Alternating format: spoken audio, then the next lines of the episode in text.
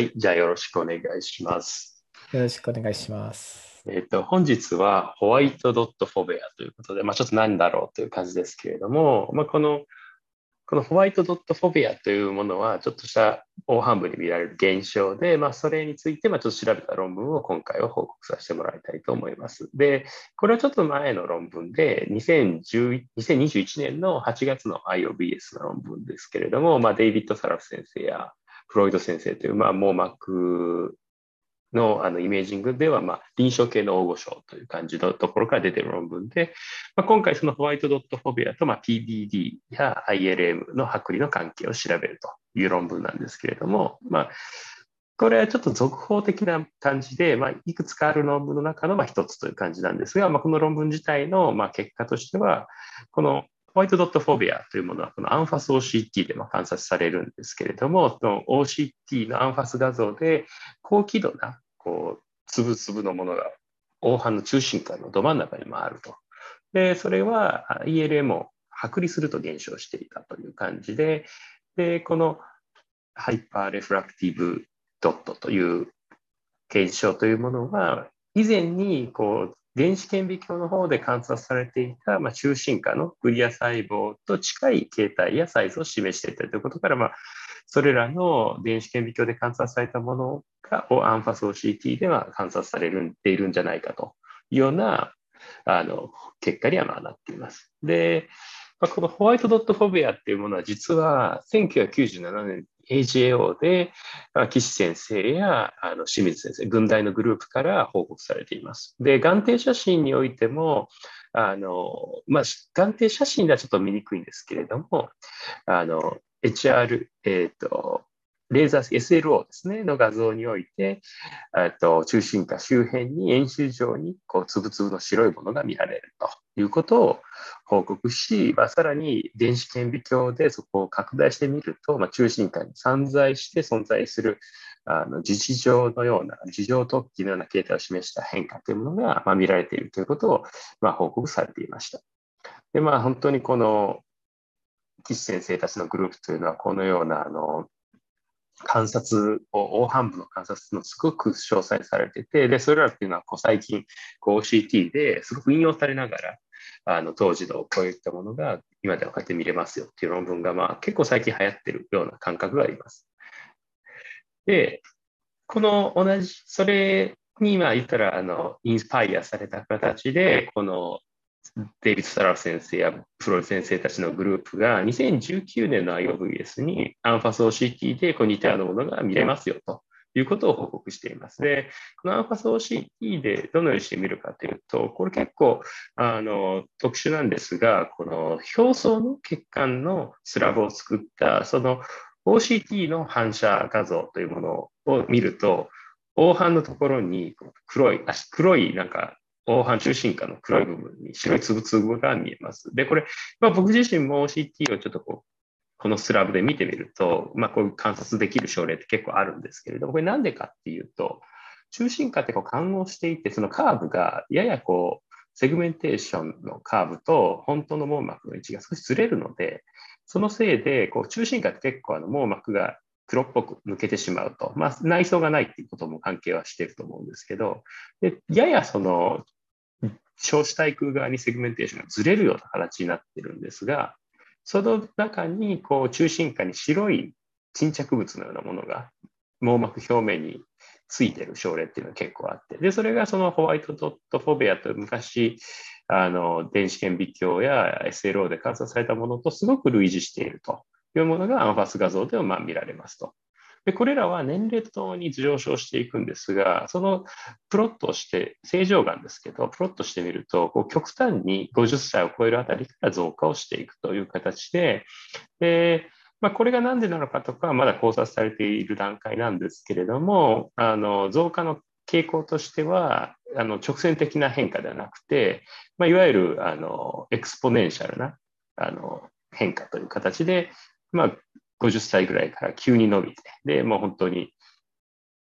20代とかだとほとんど見られないものが70代、80代になるとすごくたくさんになってくるということがあの報告されていました。で、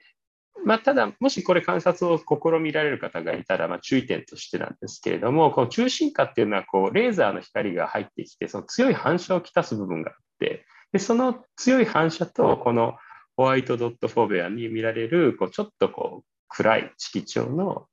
つぶつぶとは少し違うので、1個ピカッと光っているようなドットっていうのはこれはアーティファクトであるということが違えるということはこの論文中にもま書かれていましたが、まあ、もし見られる方がいれば注意をしてみてみてください。ででこれまでこのホワイトドットフォビア、まあ、あのアンファス画像上の言った初見で言えばハイパーレフラクティブドットトというものに関してはこう視力とは関係がないと。たくさんあっても別に視力が悪いわけじゃない。で大きさ自体は5マイクロメーターぐらいの樹脂状の構造で、これは以前に電子顕微鏡でも観察されていたと。なので、まあ、それらっていうのはあの同じものであろうと。で、正常がんにおいては、この年齢とともに増加する傾向があって、50歳以上で、ま、特に増加が見られている。で、加齢によって増加する理由っていうのは、まあ、はっきりしないけれども、まあ、考察としては PVD による ILM の損傷と、まあ、さらにそれに引き続く、まあ、ミラーセルの障害などが関係して、まあ、ミラーセルが活性化しているサインの可能性や、まあ、加齢とともに網膜のストレスが増加し、まあ、ミラーセルが活性化されている説とかがまあ考えられているということなんですが、まあ、今のところはっきりとはしていません。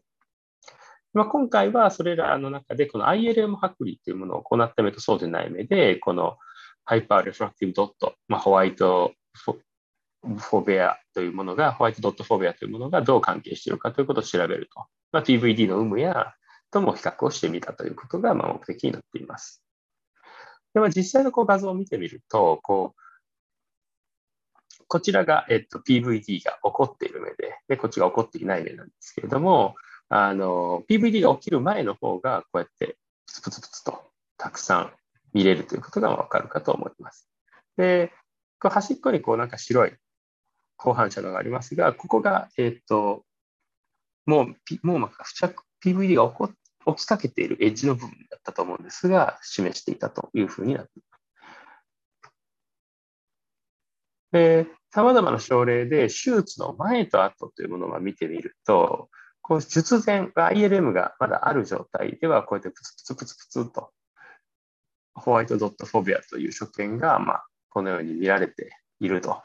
いうものが、手術をして ILM 剥離を伴う手術をすると、術後にはもう全く見られなくなってしまう。これちょっと術後どれぐらいだったか、あの個別の症例の術後期間をちょっと忘れましたけれど、まあ、こうドンフルとかが ILM 剥離に伴って出ているということから、まあ、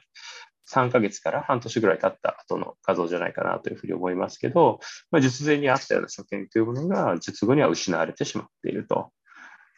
いう形になります。で、実際これあの様々なイメージモダリティでどう見えるかというところなんですが、こうやはり眼底写真、普通の写真だけではちょっと見にくいという形で、で、SLO、あのこのレーザーでこれあのクララスの写真だと思うんですが、この写真は。それぞれのカラーの成分を見てみたら、確かこれグリーンで最も見やすい。ブルーだったかな。ブルーで最も見やすいというふうにま言われていたと思うので、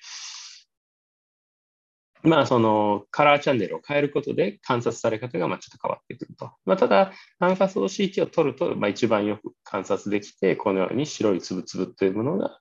観察できるというふうになっています。で、この昔のこれ多分岸先生たちの論文からのものだと思いますけれども、あの電子顕微鏡での画像と実際アンファス画像で見られたものを比較してみると、まあ、個々のあのドットの大きさや、ま、形状というものは非常に電子顕微鏡で見られるものと類似しているということから、あのこれらというものは同じものを見ているんじゃないかと。で、ここにあの赤い線で示しているところがあるんですが、そのそれぞれのドットとドットの間にコネクションのようなものがあると。いうことで、まあ、これらはその活性化してお互いこうつながっているような所見じゃないかということもまあ考察はされていますが、まあ、はっきりとしたことは分かっていないと。なので、これらの所見というのは、ま、観察可能であるものの、ま、臨床的な意味というのはまだちょっとはっきりはしていないというのがま現状になります。ということで、まあ、今回のこれは、あのハイパーレフラクティブドットという以前に電子顕微鏡で観察された所見というものと、まあ、この OCT、アンファス OCT で観察されるものというのは形状や大きさというのは非常に類似していて、ILM 剥離を行った目では数が優位に減少したと。で、まあ、これがじゃあ何に意味があるのかというと、まあ、はっきりはまだしないんですが、あのまあ、先最初に言った考察の通りで、まあ、ミラーセルの活性化などをま示す指標である可能性があると。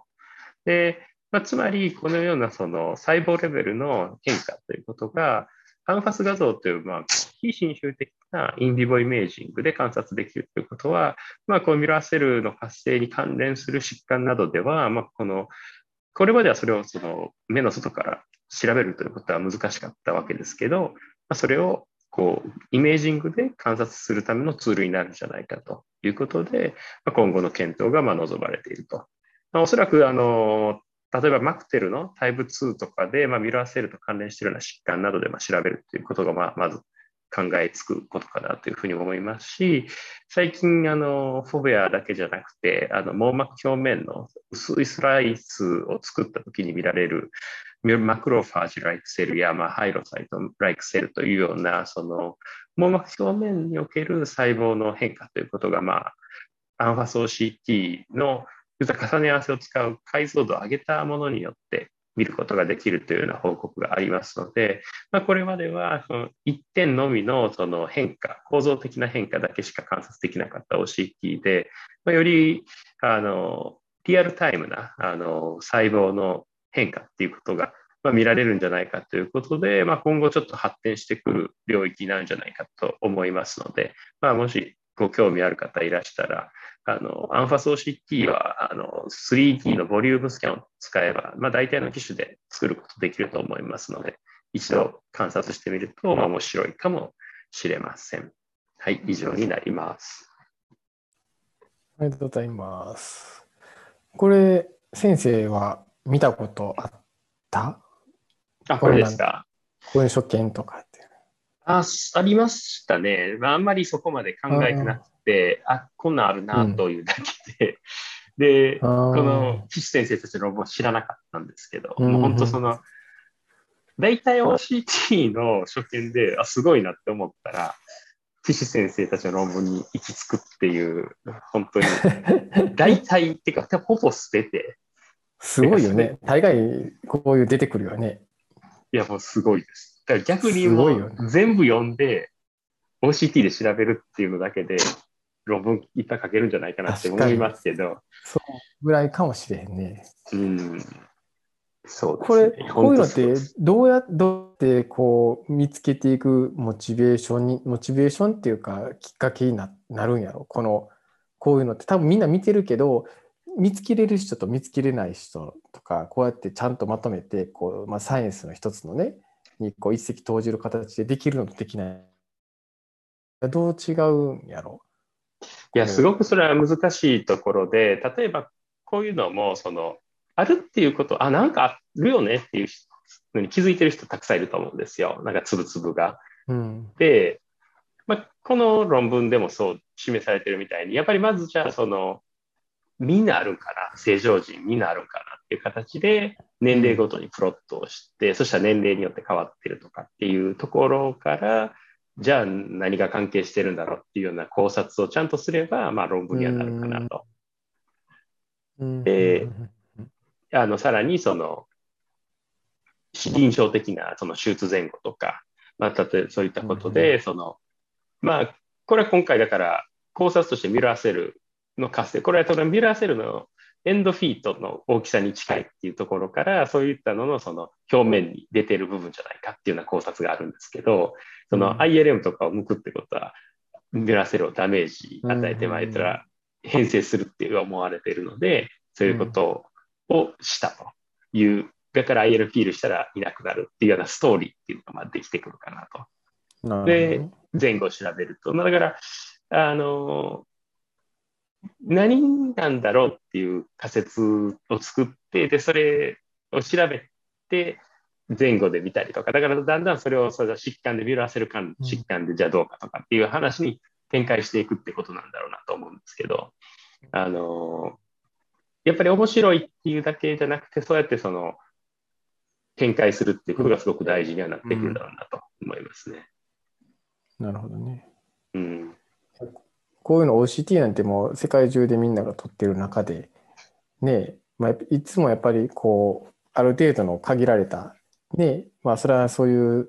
そういう人がそういう目を持って、やっぱりいろいろさっきのね、雑談の話しないけど、やっぱりそこに興味を持って調べて、うん一歩進むから多分こういうものが出てくるんやと思うねんけど、